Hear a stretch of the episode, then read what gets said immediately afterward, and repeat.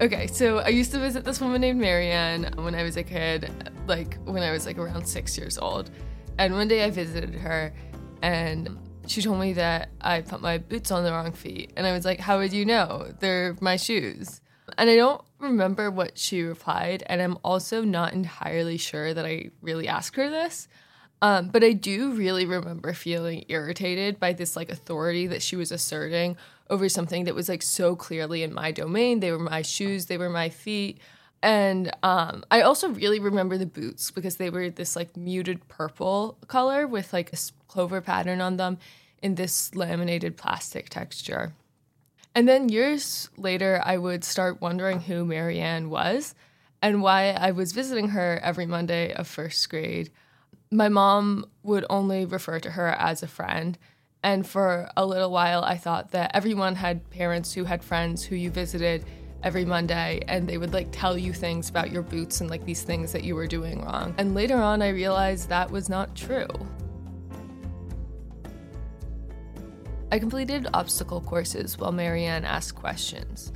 At a neighbor's birthday, an obstacle course had been set up in the backyard. I thought this sounded tremendously boring, like practicing math as a treat. I already did them all the time with Mary Anne. I was an obstacle course queen. Mary Anne asked about all sorts of things. I walked her through the history of Hanukkah while crawling through hoops on the floor.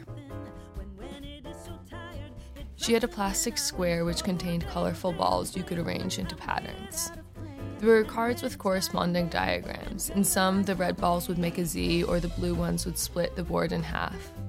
Mary Anne showed me a pattern on the square and asked which card was the same. I tried to explain that none of the cards were the same as the toy because nothing is ever the same as anything else. I said this because I'd recently learned this concept from my overwhelmingly smart older brother, and also because I was insufferable. My brother knew about everything the fall of Constantinople and how the air around us seemed like nothing but is made of elements with weight, a pressure we barely feel but constantly push against. Each square foot is 0.08 pounds. I imagined them stacked towards the sky, growing heavier with every brick.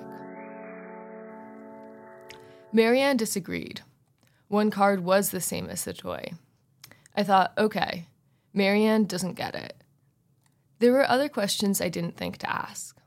Why, for example, did the doctor tell me to hop on each foot a hundred times daily? Why was I always chosen for the group who ate lunch with Mrs. Klein? Why did I have to drink a metallic tasting smoothie at the hospital? Why was I always at the hospital? In truth, I was the exact opposite of an obstacle course queen. Even once I started probing, it took years for my parents to share the childhood benchmarks I missed. Making a pinching motion, carrying a plate across the room, holding a pencil, tying my shoes. I tested in the bottom percentile for gross and fine motor skills, hovering above zero. Of course, it hadn't escaped me that there was something strange about the way I moved. PE was an embarrassment, and I always had glue on my hands. Still, it wasn't until I was older, maybe nine or ten, when I put it together, when I understood I was being treated for something or things. Mary Anne wasn't my mother's friend with a natural curiosity regarding the Maccabees. I was mortified that everyone had noticed, that my parents and teachers sent notes and held conferences about everything I couldn't do, every part of me they hoped to change. This wasn't the attention I wanted.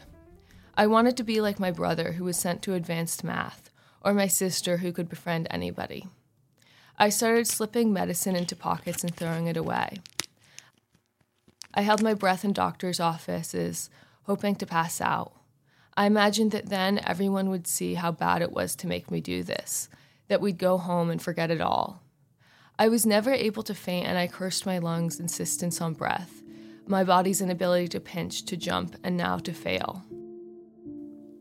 Maybe Mary Anne and her obstacle courses worked some magic on me, but I imagine it more like the strawberry birthmark on my sister's back. When she was little, it was a large, violent magenta until one day it wasn't there anymore. What's left is a flesh colored, barely raised circle on her shoulder, and for me, an aversion to sports and an impulse to demonstrate my own competence, sometimes tactlessly.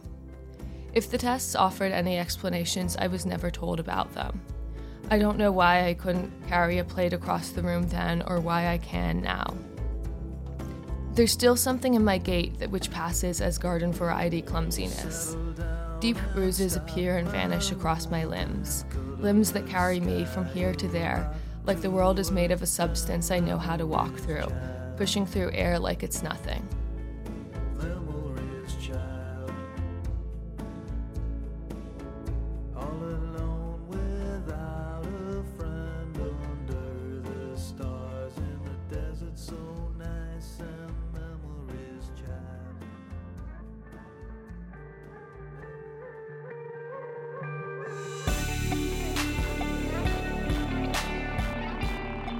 Podcast is the fruit of a collaborative effort between Paris 8th MFA in Creative Writing and a nonfiction program at the University of Iowa.